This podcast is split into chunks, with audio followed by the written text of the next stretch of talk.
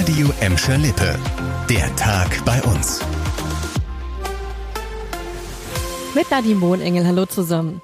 Für Zehntausende Schüler in Gladbeck, Bottrop und Gelsenkirchen ist heute das neue Schuljahr gestartet mit alten Problemen. Darunter ganz oben auf der Liste der Lehrermangel. Laut neuen Zahlen der Bezirksregierung sind in Bottrop, Gelsenkirchen und im Kreis Recklinghausen aktuell 117 Lehrerstellen unbesetzt. Allerdings wurden bei uns auch über 350 neue Lehrer eingestellt. Trotzdem fehlen vor allem an Grund-, Förder- und Gesamtschulenlehrer. Um die Lehrer, die da sind, zu entlasten, sollen zum Beispiel in den Jahrgangsstufen sieben und acht nur noch fünf Arbeiten geschrieben werden, statt wie bisher sechs.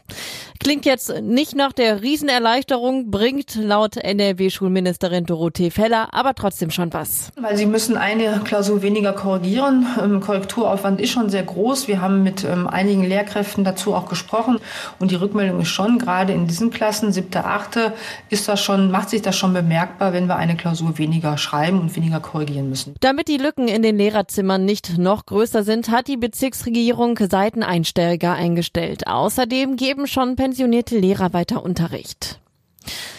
Auch das Sauwetter der letzten Tage kann daran nichts ändern. Die Kranger Kirmes nebenan in Herne bleibt ein Publikumsmagnet. Die Stadt Herne hat ausgerechnet, dass seit der Kirmeseröffnung am Donnerstag bis gestern Abend mehr als eine Million Kirmesfans nach Krange kamen. Allein am Freitag und Samstag waren insgesamt rund 875.000 Besucher auf dem Kirmesgelände am Rhein-Herne-Kanal.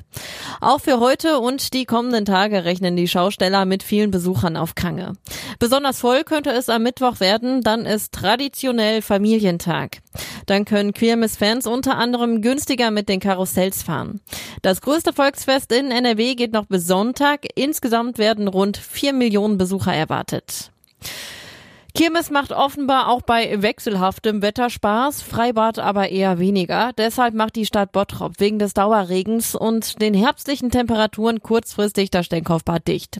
Bis einschließlich Mittwoch müssen Schwimmer auf das Bottroper Freibad verzichten. Erst am Donnerstag soll das Bad wieder aufmachen, dann soll das Wetter auch wieder besser und sommerlicher werden.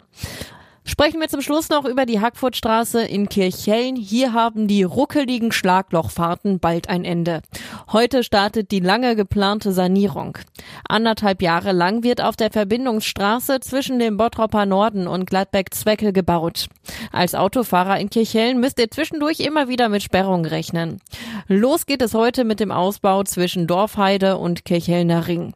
Da kommt ihr ab sofort nur noch in Fahrtrichtung Feldhausen durch. Die genauen Bauabschnitte könnt ihr euch auf radioemschalippe.de anschauen.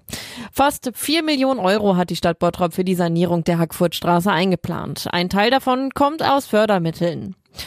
Und das war der Tag bei uns im Radio und als Podcast. Aktuelle Nachrichten aus Gladbeck, Bottrop und Gelsenkirchen findet ihr jederzeit auf radioemschalippe.de und in unserer App.